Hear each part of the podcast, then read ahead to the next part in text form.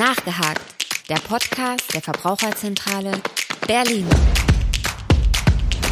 Herzlich willkommen zu Nachgehakt, dem Podcast der Verbraucherzentrale Berlin. Mein Name ist Britta Schautz und normalerweise werde ich hier interviewt zum Thema Ernährung. Aber heute für diese Special-Folge habe ich mir mal total spannende Gäste eingeladen. Und zwar vom Verbraucherzentrale Bundesverband Stefanie Wetzel. Hallo Stefanie. Hallo. Und aus der Verbraucherzentrale Hessen, Claudia Weiß. Und zwar soll es heute nämlich um ein total spannendes Projekt gehen, was der Verbraucherzentrale Bundesverband in Kooperation mit der Verbraucherzentrale Hessen macht, und zwar um Lebensmittelklarheit. Das gibt's eigentlich schon länger, aber in diesem Jahr feiert das Portal nämlich seinen Geburtstag. Stefanie, der wievielte Geburtstag ist das? Ja, das Portal lebensmittelkleid.de wird nämlich in diesem Juli zehn Jahre alt und darauf sind wir als Projektbeteiligte ganz besonders stolz. Lebensmittelklarheit.de ist ja ein Portal für Verbraucher und informieren die Verbraucher über die Lebensmittelkennzeichnung, über das Lebensmittelrecht und dass wir zehn Jahre lang das schon tun dürfen und immer noch so gut nachgefragt werden, das macht uns ganz besonders stolz. Sehr gut, das wäre auch meine erste Frage gewesen, was macht ihr? Aber das haben wir jetzt ja schon beantwortet, aber das wollen wir uns jetzt im Verlauf nochmal genauer anschauen. Wie sieht euer Portal so aus? Wie sieht eure Arbeit so aus? Und da fangen wir am besten mal ganz von vorne an, würde ich sagen.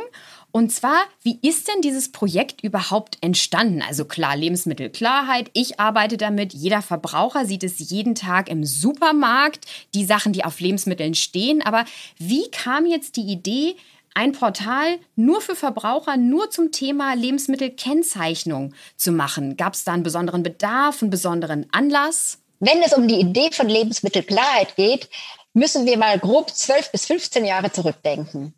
In diesen Jahren ging es, gingen Lebensmittelimitate immer wieder durch die Medien. Da gab es einmal den Analogkäse, der bestenfalls zum Teil aus Käse bestand. Der Rest war ein Gemisch aus Stärke, Fett mit Aromen. Und der Analogkäse wurde zum Beispiel auf Käsestangen und Pizza eingesetzt. Dann gab es das Schinkenimitat, auch häufig auf Pizza, das nur noch 60 Prozent aus Fleisch bestand, im Extremfall sogar weniger als 50 Prozent und natürlich hätte es dann auch gar nicht Schinken heißen dürfen. Und das hat nicht nur die Medien aufgeregt, sondern auch die Verbraucherinnen und Verbraucher. Die Diskussion um die Imitate hat bei Verbraucherinnen und Verbrauchern den Eindruck erweckt, dass wir alles Mögliche einfach untergejubelt bekommen, ohne überhaupt erkennen zu können, es als solche erkennen zu können und uns gegebenenfalls dann auch dagegen entscheiden zu können. Okay, Claudia, das klingt auch wirklich nicht so schön. Das klingt wirklich, also Schinkenimitat und Käseimitat, das klingt ja, als würde man die Verbraucher wirklich nur veräppeln wollen, oder? Das, da haben die doch bestimmt nicht gut drauf reagiert. Ja, vor allen Dingen konnte man die Imitat ja auch gar nicht als solche erkennen. Ja, man denkt, man kauft eine Käsestange und auf der Stange, auf der Laugenstange liegt kein Käse, sondern ein Imitat. Oder die Schinkenpizza, auf der Schinkenpizza liegt kein echter Schinken. Also ich denke, wichtig ist, dass ich es erkennen kann als Verbraucherin, was ich kaufe. Und dann kann ich mich dafür oder dagegen entscheiden. Und das war damals nicht möglich. Okay, aber dann ist jetzt natürlich die Frage, und das ist ganz wichtig, hat sich das denn jetzt geändert? Und ähm, war das vielleicht auch so ein bisschen der Anstoß durch Lebensmittelklarheit? Also bis das Portal online ging, hat es ja noch ein bisschen gedauert. Und äh, das äh, Thema Imitate war tatsächlich komplexer. Da waren verschiedene Dinge notwendig. Also erstmal musste die Lebensmittelüberwachung sich darum kümmern, dass die Kennzeichnung korrekt ist. Ja, dass ich erfahre, was auf der Pizza liegt. Dann hat sich tatsächlich auch das Lebensmittelrecht geändert. Laut Lebensmittelinformationsverordnungen müssen die Imitate jetzt deutlicher gekennzeichnet werden. Und dann in der dritten Stufe setzt Lebensmittelkleid an, äh, darüber zu informieren und zu sagen, wie kann man Imitate erkennen, worauf sollte ich beim Einkauf achten. Sehr gut. Das heißt, ihr habt euch ein aktuelles Problem genommen und habt daraus ein Projekt gemacht, was den Verbraucherinnen hilft, richtig? Ja, also ich glaube, die Idee ist damals einfach entstanden. Wir brauchen eine klare und wahre Kennzeichnung. Und dafür setzen wir uns ein. Dafür gibt es ein eigenes Portal.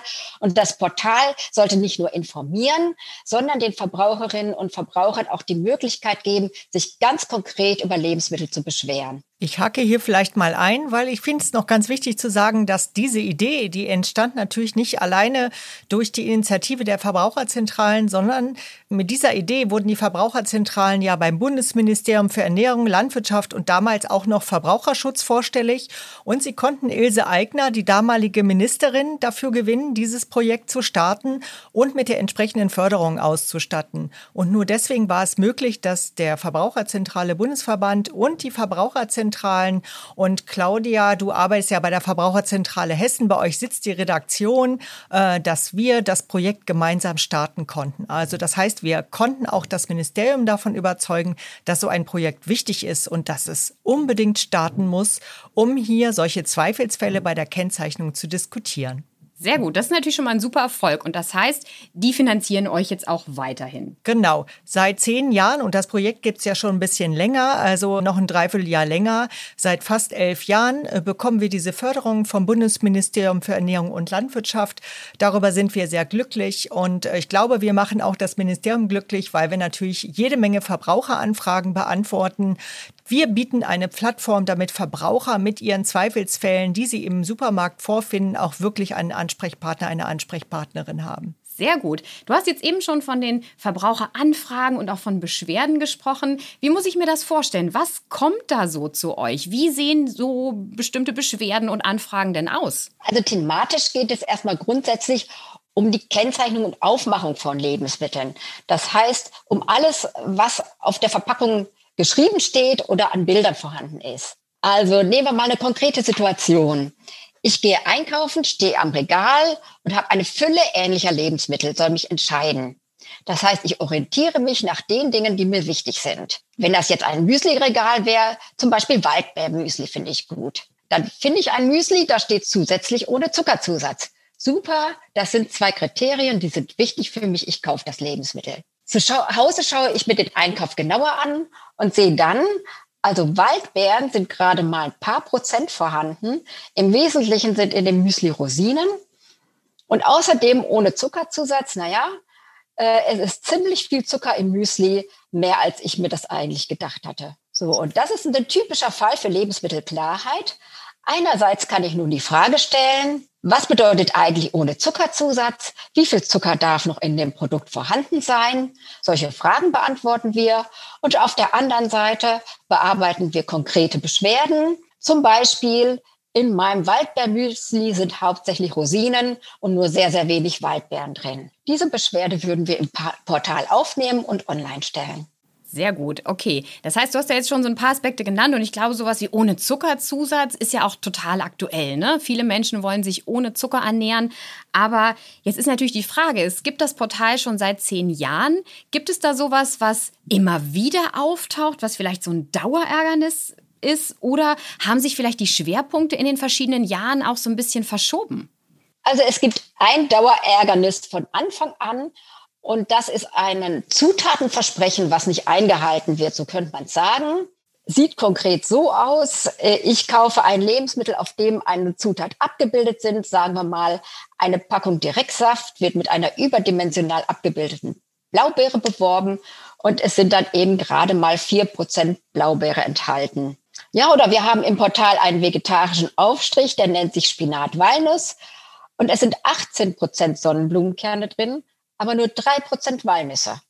Wäre auch so ein Beispiel. Ja, das sind unsere Dauerbrenner. Von Beginn an bekommen wir immer wieder diese Lebensmittel zugeschickt, weil der Eindruck vermittelt wird, es sind besonders, ist besonders viel von dieser Zutat drin. Das ist die qualitätsbestimmende Zutat. Und tatsächlich äh, ist zumindest deutlich weniger von der beworbenen Zutat im Lebensmittel, als ich das gedacht habe. Ja, das kann ich total nachvollziehen, dass man sich da beschwert. Denn also ich meine, wenn ich es jetzt extra wegen Walnuss kaufe und dann sind aber Sonnenblumenkerne drin, dann fühle ich mich ja natürlich irgendwie verschaukelt. Also äh, kann ich total nachvollziehen, dass davon auch total viele Beschwerden eingehen. Und ähm, das ist das Hauptsächliche oder hat sich das nochmal verändert in den Jahren? Das ist das hauptsächliche Ärgernis. Andere haben sich geändert. Anfangs war zum Beispiel, war die Clean Label noch ein wichtiges Thema, sogenannten sauberen Etiketten, bei denen der Hersteller damit wirbt, dass ein besonderer Zusatzstoff nicht enthalten ist. Klassiker war dabei die Angabe ohne Zusatzstoff Geschmacksverstärker und es war Hefeextrakt stattdessen im Lebensmittel. Hefeextrakt enthält aber Glutamat, das auch als Geschmacksverstärker eingesetzt wird. Es ist nur rechtlich kein Zusatzstoff. Das hat Verbraucherinnen und Verbraucher sehr geärgert. Davon haben wir viel Beschwerden bekommen zu Beginn des Portals. Aber das Problem gibt es doch auch immer noch, oder? Also, aber da beschwert sich jetzt keiner mehr drüber? Das Problem gibt es leider immer noch. Aber ich glaube, da hat so ein gewisser Gewöhnungseffekt eingesetzt bei den Kundinnen und Kunden und sie schauen jetzt genau nach. Es werden zunehmend Produkte zusätzlich als hefefrei angeboten. Das heißt, dass ich sogar auf den ersten Blick erkennen kann, es ist nicht nur kein Geschmacksverstärker drin, sondern auch kein Hefeextrakt. Ah, sehr gut. Das heißt, einerseits habt ihr so ein bisschen den Verbrauchern geholfen, dass sie sich besser entscheiden können, sie aufgeklärt und andererseits haben also die Hersteller auch was geändert. Also in der Zwischenzeit haben sich die Schwerpunkte etwas verändert. Was wir zunehmend mehr bekommen, sind Beschwerden zu Herkunftsangaben.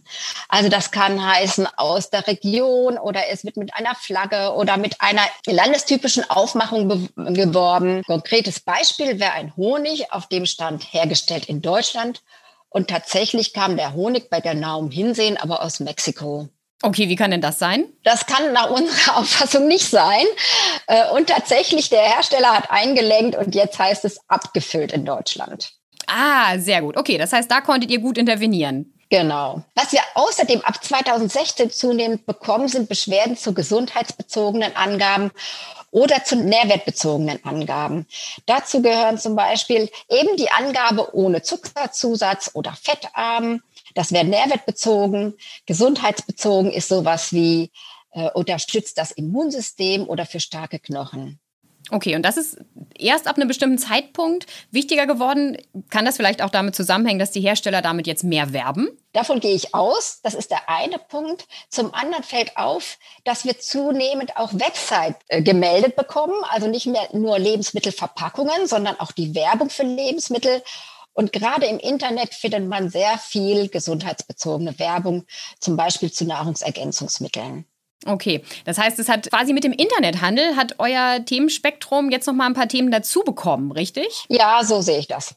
Ah, sehr gut. Okay. Und aus deiner Erfahrung, kannst du dich noch erinnern, was du als besonders ärgerlich empfindest, also besonders negatives Beispiel, worüber sich Verbraucher total oft beschweren? Also Verbraucherinnen und Verbraucher fühlen sich häufig richtig über den Tisch gezogen, wenn sie quasi mit einer Werbeangabe geködert wurden, daraufhin das Lebensmittel kaufen und dann stellt sich heraus, die Qualität hat das Lebensmittel gar nicht.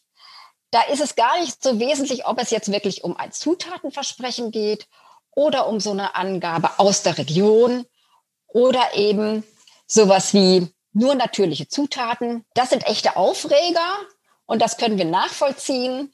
Solchen Ärger können wir gut verstehen. Es ist aber auf der anderen Seite auch eine sehr subjektive Sache, worüber ich mich aufregen kann. Von daher kann man jetzt nicht sagen, was ist jetzt äh, ein besonders schlimmer Fall.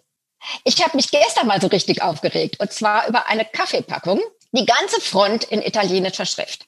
Vom Firmennamen bis hin zur Füllmenge, also der Anzahl der Pads. Auf der Rückseite ist dann das äh, italienische Familienunternehmen seit Anno XY beworben. Ja, und du kannst dir schon vorstellen, worum es geht. Ich muss tatsächlich den ganzen Text auf der Seite lesen, um schließlich dazu zu kommen, zu der Angabe hergestellt in Frankreich. Also sowas geht für mich gar nicht. Nee, Absolut nicht. Und ähm, jetzt mal Zwischenfrage, ist das denn überhaupt erlaubt? Das muss doch eigentlich so gekennzeichnet sein wie die gängige Landessprache in dem EU-Land, oder? Auf der Rückseite waren alle Pflichtkennzeichnungen in deutscher Sprache. Also insofern schon in Ordnung. Ich finde es trotzdem rechtlich kritisch, denn ich finde, wenn der Eindruck erweckt wird, es ist ein original italienisches Lebensmittel, da muss an der Stelle auch korrigiert werden. Ich kann nicht auf allen Seiten Itali Italien vermitteln und ganz unten im Eck steht auf einmal Frankreich. Also das ist für mich wirklich grenzwertig. Ja, auf jeden Fall. Also ich glaube, auch für die meisten unserer Hörer ist es auch grenzwertig. Und ich sehe, du bist da auch total mit Elan dabei. Finde ich äh, super gut. Und das zeigt ja auch, dass ihr da auch wirklich mit Herzblut schaut, wie es für die Verbraucher einfacher ist oder auch, wie man beim Hersteller intervenieren muss. Was ist denn für euch im Portal, was gehört denn für euch zu einer klaren und wahren Kennzeichnung, wofür ihr euch denn einsetzt? Für uns ist die Schauseite extrem wichtig. Ich möchte auf der Schauseite einen passenden Eindruck vom Lebensmittel bekommen. Ich möchte wissen, was es ist erstmal und aus welchen charakteristischen Zutaten es besteht. Und wenn es so ist, dass der Geschmack gar nicht aus den Früchten stammt oder nur zum Teil, dann möchte ich auch die klare Angabe haben, wie mit Aroma oder zum Beispiel mit zwei Prozent Steinpilzen. Denn wenn ich weiß, es sind zwei Prozent Steinpilze drin, dann kann ich mich dafür oder dagegen entscheiden. Wenn aber Steinpilze modsmäßig herausgestellt werden und ich den Eindruck habe, das sind ja 60 Prozent Steinpilze oder so ähnlich, dann entsteht ein falscher Eindruck und das führt eben zu diesen Ärgernissen. Auf jeden Fall, also da stimme ich dir vollkommen zu. Da ertappe ich mich auch selber, da fühle ich mich auch selber getäuscht, vor allem wenn man das erst zu Hause rausfindet. Ne? Gibt es denn bestimmte Produktgruppen, zu denen regelmäßig ganz viele Verbraucherbeschwerden eingehen? Ja, also wir werten auch unsere Beschwerden nach diesen Produktgruppen aus und da zeigt sich, dass die Getränke immer Spitzenreiter sind. Also Getränke sind besonders auch gerade von diesen Zutatenversprechen betroffen. Andere Lebensmittelgruppen sind Getreideprodukte wie Backwaren und Cerealien, Süßwaren und Milchprodukte. Aber ich würde die Probleme nicht unbedingt an einer bestimmten Lebensmittelgruppe festhalten.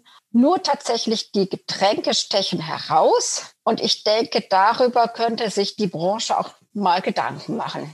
Okay, also du meinst gerade mit diesen Versprechen, eine riesige Blaubeere ist drauf und dann ist nur irgendwie ein Prozent Blaubeersaft drin. Das ist der absolut typische Fall auf Getränken. Okay, genau. Und ich glaube, was auch noch typisch ist, ist eben Apfelsaft ist eine sehr preiswerte, vom Geschmack her sehr angenehme Zutat. Die wird eben vielfach verwendet, in vielen Säften verwendet. Aber die Säfte müssen sich nach außen hin ja unterscheiden. Und dann ist dann eben da einmal eine Blaubeere und einmal eine Himbeere vorne drauf. Aber hinten drauf äh, in der Zutatenliste findet man dann hauptsächlich Apfelsaft. Und das ist natürlich enttäuschend für Verbraucherinnen und Verbraucher. Auf jeden Fall. Und da kann man sich dann ja auch beschweren. Ja, und es wäre ja gar kein Problem zu sagen mit 5% Blaubeere. Dann ist der Fall klar und ich kann das kaufen. Es schmeckt dann vielleicht auch nach Blaubeere. Genau, und das äh, wäre natürlich toll, wenn das auf der Front stände, auf der Schauseite. Die, das sind ja auch die wichtigen Angaben, die Verbraucher auf der Schauseite wollen. Wir haben ja dazu auch Forschung gemacht. Wir haben einen Forschungsauftrag in Auftrag gegeben. Und da hieß es eindeutig sowas wie die verkehrsübliche Bezeichnung, also das, was auch lebensmittelrechtlich definiert ist. Sowas gehört auf, laut Verbrauchermeinung auf die Schauseite und zum Beispiel auch das MHD. Sowas ist auch super wichtig, das Mindesthaltbarkeitsdatum. Und das ist in der Realität nicht so und da wollen wir natürlich hin. Okay, das heißt, das fordert ihr auch vehement? Ja, das fordern wir immer wieder, bis es soweit ist. Sehr gut. Da solltet ihr am Ball bleiben, weil ich sehe das ganz genauso. Da kommen die meisten Beschwerden und es ist auch jeder, der im Supermarkt ist, ertappt sich ja auch selber dabei. Das Produkt umzudrehen dauert halt viel länger, ne? Absolut. Und man weiß ja, dass die Verbraucherinnen und Verbraucher heute alle wenig Zeit zum Einkaufen haben. Das ist auch völlig legitim. Umso wichtiger ist es, dass die wichtigen Informationen gleich auf der Schauseite zu sehen sind. Ihr habt jetzt eben schon angesprochen, da könnten sich die Hersteller ja vielleicht mal danach richten. Und ihr habt ja auch mit im Portal integriert, dass ihr die Hersteller anschreibt, wenn ihr Produkt zum Beispiel aus eurer Sicht nicht gut gekennzeichnet ist oder sowas. Wie viele Produkte wurden denn schon geändert? Oder auch, ähm, wie checkt ihr denn nach, ob das jemand geändert hat, die Kennzeichnung der Produkte? So grob jedes dritte Produkt, das wir online stellen, wird geändert. Und wir gehen davon aus, dass die tatsächliche Quote deutlich höher liegt. Das haben wir auch schon mal in einem kleinen Marktcheck ermittelt, dass das der Fall ist, da wir vielfach die Änderungen nicht mitbekommen. Zwar fordern wir den Hersteller grundsätzlich auf, uns mitzuteilen, wenn er seine Produktaufmachung ändert, aber das passiert offenbar nicht immer. Obwohl es ja eigentlich gut wäre, ne? Also er könnte dann ja selber zeigen, guck mal, ich habe mir eure Kritik zu Herzen genommen. Wir wollen, dass VerbraucherInnen unser Produkt gerne kaufen. Genau deswegen haben wir es geändert. Das wäre doch eigentlich positiv, oder? Das wäre eigentlich positiv, genau. Das machen meistens die Hersteller, die sich das sofort überlegen.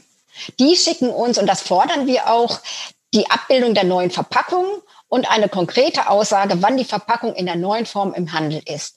Das akzeptieren wir und stellen das Produkt dann in dem Bereich geändert. Das ist natürlich super. Dann können Verbraucher ja auch genau sehen, was habt ihr erreicht, richtig? Genau. Das findet man alles in unserem Bereich der geänderten Produkte. Du sagtest eben wir. Ähm, wie muss ich mir das denn vorstellen? Wer steckt denn eigentlich alles hinter Lebensmittelklarheit, hinter der Redaktion? Ähm, wer bearbeitet denn dann meine Beschwerde, wenn ich die schicke? Ein Team aus äh, sechs Ökotrophologinnen und einer Juristin. So, wenn wir eine Beschwerde bekommen, geht diese Beschwerde durch verschiedene Hände. Die Kollegin im Produktbereich muss erstmal grundsätzlich schauen, passt das Thema in unser Portal und besteht ein Täuschungspotenzial. Wir kaufen dann dieses Produkt ein, damit wir es auch in der, mit der aktuellen Verpackung abbilden können. Dann wird die Einschätzung beschrieben.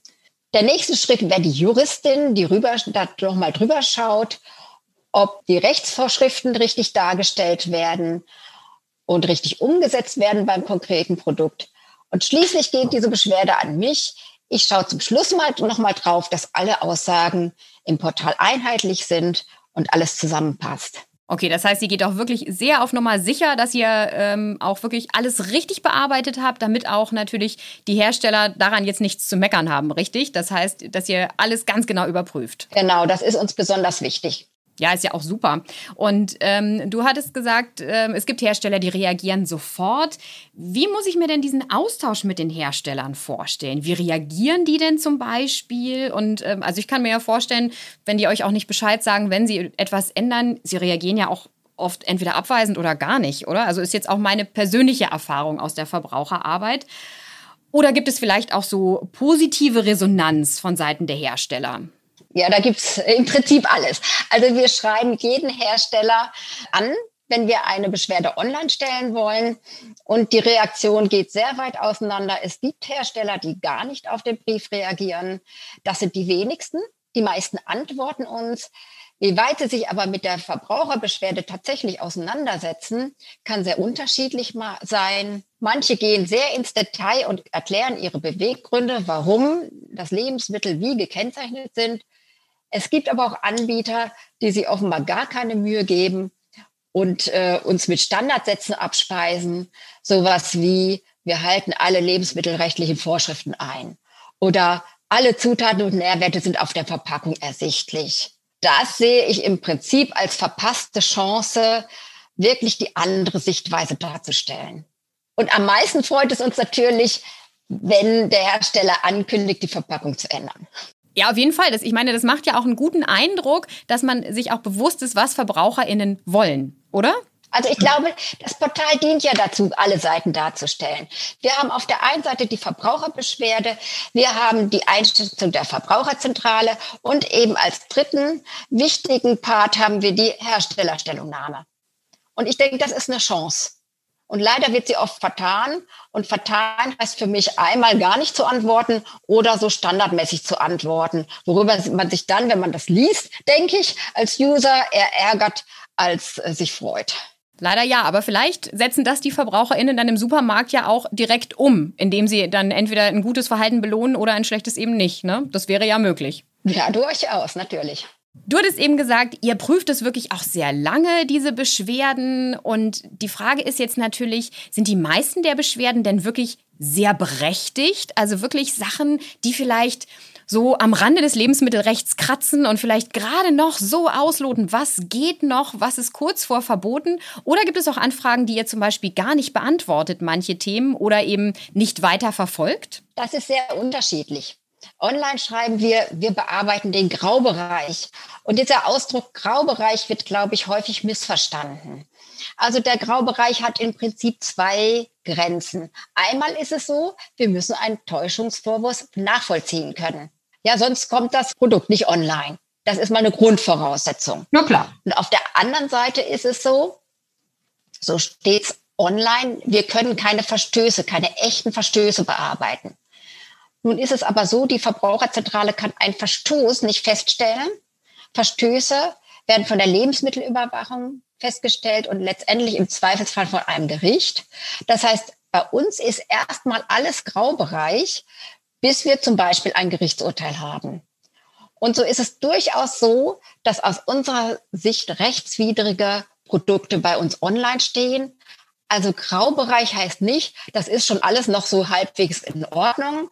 Das muss nicht so sein, sondern äh, wir schreiben das auch ganz deutlich, wenn wir sagen, nein, hier werden die Rechtsvorschriften nicht eingehalten, aus unserer Sicht und nach unserer Rechtsauffassung. Und dann muss es aber natürlich von einem Gericht bestätigt werden, dass das auch wirklich so ist. Genau, die Herstellerseite sieht das ja oft anders. Es gibt ja immer unterschiedliche Rechtsauslegungen. Und den Schlussstrich darunter kann ein Gericht ziehen.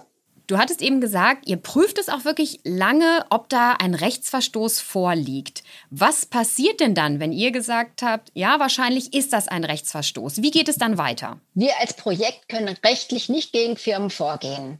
Das ist nicht Bestandteil unseres Projektes. Aber wir sind natürlich Verbraucherzentrale und Verbraucherzentrale und der Verbraucherbundesverband vor allem führen regelmäßig Abmahnungen durch und haben unser Portal natürlich auch gut im Blick. Das heißt, Sie können sich Fälle rauspicken und sagen, nee, das geht hier zu weit. Äh, diesen Fall äh, wollen wir rechtlich weiter verfolgen. Das passiert regelmäßig. Und dann wird eine Abmahnung geschrieben oder was passiert als nächstes? Ja, die Rechtsabteilung in der Verbraucherzentrale und, oder Bundesverband schreibt zunächst eine Abmahnung und viele Firmen unterschreiben dann eine Unterlassungserklärung, die aussagt, dass sie die Werbung in der Form nicht mehr anwenden oder die Kennzeichnung. Wenn sie sich nicht einsichtig zeigen, dann muss der Fall vor Gericht. Okay, das heißt, dann kann so eine Firma auch verklagt werden. Ja, auf alle Fälle. Okay, sehr gut. Das heißt, es gibt also basierend auf Lebensmittelklarheit, gab es also auch schon Gerichtsverfahren. Da frage ich mich natürlich, ne, was sind denn so die größten Erfolge, die ihr da schon verzeichnen konntet für die VerbraucherInnen? Also mittlerweile gibt es schon eine ganze Reihe von Gerichtsverfahren. Ich würde einfach mal ein paar Beispiele nennen. Zum Beispiel haben wir ein Verfahren gegen Schwartau gewonnen. Da ging es um den Fruchtaufstrich purer Himbeere mit der Angabe 100 Prozent aus Früchten. Dazu noch eine dicke Himbeere auf dem Glas. Und in dem Produkt war aber zur Hälfte Fruchtsüße vorhanden aus Apfel und Traube, also Zucker im Prinzip. Und dazu noch das Verdickungsmittel Pektin. Das passte für uns nicht zur Aufmachung des Produktes. Und nee. wir haben Recht bekommen. Ja, das klingt auch für den Verbraucher ja erstmal, als wäre da wirklich eigentlich nur Himbeermus drin, oder? Genau, Himbeere 100 Prozent. Okay, aber das ist natürlich dann ein schöner Erfolg, auf jeden Fall. Denn das, äh, ja, also das, das würde ja jeder Verbraucher erstmal von Anfang an denken. Und gibt es da noch weitere Beispiele oder ist das so euer schönster Erfolg? Schön fand ich auch das Beispiel Apostelsfeta Creme Natur. Auf der Front waren zwei Tierköpfe abgebildet, ein Schaf und eine Ziege. Und wenn man genau in die Zutatenliste geschaut hat, hat man gemerkt, es sind 63 Prozent Kuhmilcherzeugnisse vorhanden und 30 Prozent Feta, der tatsächlich aus den abgebildeten Tierarten stammt. Also auch wir, hier haben wir einen Erfolg erzielt. Okay, das heißt, die müssen jetzt auch ihre Kennzeichnung ändern. Haben sie bereits getan. Sehr gut. Und hat man das denn auch äh, in den Medien mitbekommen? Ist das häufiger ein Thema gewesen? Solche positiven Gerichtsurteile, über die wird auch im Portal berichtet. Und es ist schon so, wenn ich zum Beispiel für das Portal twittere, dann merke ich, dass die Verbraucher solche Gerichtsurteile schon wichtig finden und dann auch das positiv kommentieren, wenn die Verbraucherzentralen oder der VZBV ein solches Urteil erreichen. Ich glaube, das hat immer so ein bisschen was von David gegen Goliath Charme. Da hat man mal einen richtigen Erfolg erreicht und jetzt muss was geändert werden und die Gerechtigkeit siegt. Sowas äh, finden VerbraucherInnen einfach toll. Ja, auf jeden Fall. Und Sie haben natürlich auch das Gefühl, ihr habt euch dafür eingesetzt, dass Absolut. das genau so geändert wird, so dass VerbraucherInnen das wieder verstehen. Genau. Und es ist eben auch so der Einsatz der Verbraucher, dass sie uns Produkte schicken, dass sie sich melden, dass sie im Supermarkt auch nochmal schauen, wo haben sie es eingekauft, dass sie Fotos machen, dass diese ganze Mühe sich wirklich lohnt und zu nachhaltigen Veränderungen führt. Das kann gar nicht oft genug betont werden. Es ist unheimlich wichtig, dass wir die Verbraucher haben und dass sie weiter bei uns aktiv sind. Ja, umso besser, dass es das Portal ja schon seit zehn Jahren gibt und dass ja immer noch viele Verbraucheranfragen und Beschwerden kommen und auch genau. sehr aktuelle. Und ihr dann ja quasi auch im Sinne der VerbraucherInnen das ändern könnt. Absolut. Wir haben im Moment 40 Produktbeschwerden pro Monat und es gehen rund 150.000 Besuche auf der Webseite haben wir pro Monat. Also das heißt, das Portal ist ungebrochen attraktiv für VerbraucherInnen. Das freut uns natürlich sehr, gerade jetzt, wo wir zehn Jahre alt werden. Sehr gut. Das heißt, die VerbraucherInnen gestalten das ja auch aktiv mit. Genau. Bei uns kann man auch Beiträge kommentieren. Man kann auch Fragen an das ExpertInnenforum stellen. Also Verbraucher können auf vielfältige Weise aktiv werden, nicht nur über die Produktmeldungen. Und so wollen wir eben auch ein lebendiges Portal haben, was mit den Verbrauchern sich weiterentwickelt. Ja, ich würde sagen, das war eine klare Aufforderung auch an unsere Zuhörerinnen und Zuhörer, sich da auch mit zu beteiligen, wenn sie sich zum Beispiel auch über etwas aufgeregt haben oder zu etwas eine Frage haben. Genau, es muss um die Lebensmittelkennzeichnung gehen, also um das, was man auf Etiketten findet, was man an Produktinformationen im Online, Lebensmittel-Online-Handel findet. Und es muss um den rechtlichen Graubereich gehen. Das heißt, ist die Kennzeichnung in Ordnung? Stimmt da vielleicht was nicht? Sehe ich mich getäuscht als Verbraucherin? Das sind die Themen, die wir bearbeiten sehr gut. Und es hat ja auch mal ein gutes Gefühl, wenn man seinem Ärger mal Luft machen kann. Dafür ist es ja Absolut. auch Absolut. Und äh, ich kann mir kein besseres Team vorstellen als das Team um Claudia Weiß bei der Online-Redaktion, die damit äußerst gewissenhaft verfahren und auch wirklich immer sehr ausgewogen dann berichten über das Produkt. Eine Frage habe ich natürlich noch ganz klar. Die Verbraucher können sich beschweren und was melden und Gibt es denn auch da die Möglichkeit, wir haben ja vorhin auch schon gehört, Lebensmittelrecht ist ja was Dynamisches, das verändert sich auch mal. Wir haben die Lebensmittelinformationsverordnung dazu bekommen.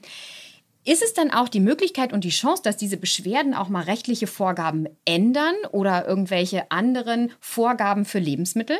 Ja, das ist natürlich auch unsere Hoffnung und unsere Erwartung, dass sich auch rechtliche Vorgaben ändern. Wir haben da eine Möglichkeit, über die Deutsche Lebensmittelbuchkommission zu gehen. Dort wird regelmäßig vorgetragen, was im Portal an Meldungen aufschlägt. Und das wird dann tatsächlich auch in die Leitsatzarbeit, in die Arbeit an den Leitsätzen des Deutschen Lebensmittelbuchs einbezogen. Und diese Leitsätze, das sind Kennzeichnungsvorgaben auf nationaler Ebene, ein ganz wichtiges Gremium, ganz wichtige Leitsätze, die gemacht werden für bestimmte Produktgruppen. Ja, und auch die Redaktion äh, schaut sich bestimmte Fälle an. Claudia, magst du vielleicht noch ergänzen? Ja, genau. Das sind Fälle, bei denen wir denken, hier hat die Firma überhaupt nichts falsch gemacht, sondern tatsächlich liegt es an der Rechtsvorschrift oder die Leitsätze sind so beschrieben. Darin liegt quasi das Täuschungspotenzial. Und solche Fälle stellen wir auch nicht mit dem konkreten Produkt online, sondern äh, mit einem Produktdummy, also anbieterneutral. Und wir schreiben das Ministerium an und teilen ihm mit, dass hier eine Änderung der rechtlichen Regelung aus unserer Sicht notwendig wäre oder eine Änderung der Leitsätze. Und dieser Vorschlag der Änderung der Leitsätze wird dann auch weitergegeben an die Deutsche Lebensmittelbuchkommission. So, ihr habt jetzt ganz viel berichtet, was ihr in den letzten zehn Jahren, also wirklich in einer Dekade Lebensmittelklarheit alles schon für die VerbraucherInnen gemacht habt, für sie gekämpft habt. Das finde ich schon sehr beeindruckend. Aber jeder Geburtstag ist ja auch irgendwie so ein Neustart. Es geht ein neues Jahr los und damit auch ein neuer Abschnitt. Und da fragt man sich natürlich, was können denn unsere Hörerinnen und Hörer und auch die User von Lebensmittelklarheit denn erwarten? Was kommt denn Neues auf sie zu? Ja, genau. Zehn Jahre sind ja schon ein stolzes Alter und unsere Website ist auch nicht mehr ganz so auf dem aktuellen Stand, wie wir das finden. Sie soll auf alle Fälle attraktiver werden und alle Menschen ansprechen. Und dafür dient ein Relaunch, der noch in diesem Jahr online gehen soll. Das Portal wird insgesamt verständlicher und attraktiver. Zusätzlich gibt es Podcasts, Videos und Infografiken. Wir wollen auch Menschen erreichen, die nicht gerne so viel Text online lesen und lieber hören oder sich das durch Infografiken aneignen. Es soll für jeden etwas dabei sein.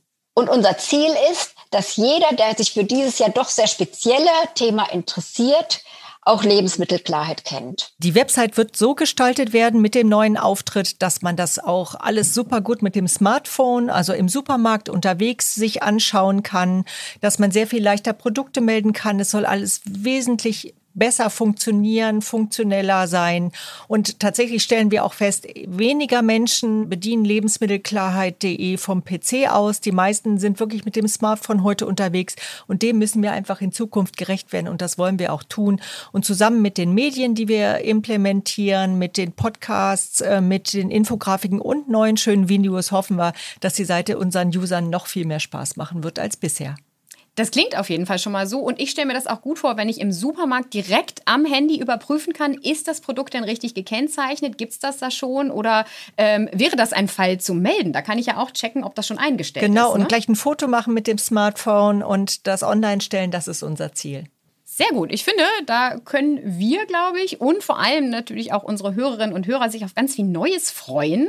Und ich hoffe, dass jetzt auch alle Lust bekommen haben, nochmal entweder das erste Mal oder nochmal häufiger auf die Seite lebensmittelklarheit.de zu schauen. Also ich habe auf jeden Fall heute nochmal viel Sachen erfahren, die ich zwar schon geahnt habe, aber die ich jetzt nochmal viel besser weiß. Und ähm, ihr habt mich nochmal bestärkt darin, wie schön ihr für die VerbraucherInnen auch kämpft. Und das finde ich total super. Deswegen äh, fand ich das super spannend heute. Und ich ich hoffe, das ging unseren HörerInnen auch so. Dann bedanke ich mich heute für dieses super interessante Gespräch und wünsche euch ganz viel Erfolg. Erstmal einen schönen Geburtstag und ganz viel Erfolg im neuen Jahr mit den vielen Neuerungen. Dankeschön, liebe Britta. Danke. Und vielen Dank natürlich auch an unsere HörerInnen. Und natürlich die wichtigen Informationen, die gibt es auch nochmal als Linkliste zum Nachschauen oder einfach neugierig sein und auf der Seite lebensmittelklarheit.de schauen. Nachgehakt, der Podcast der Verbraucherzentrale Berlin.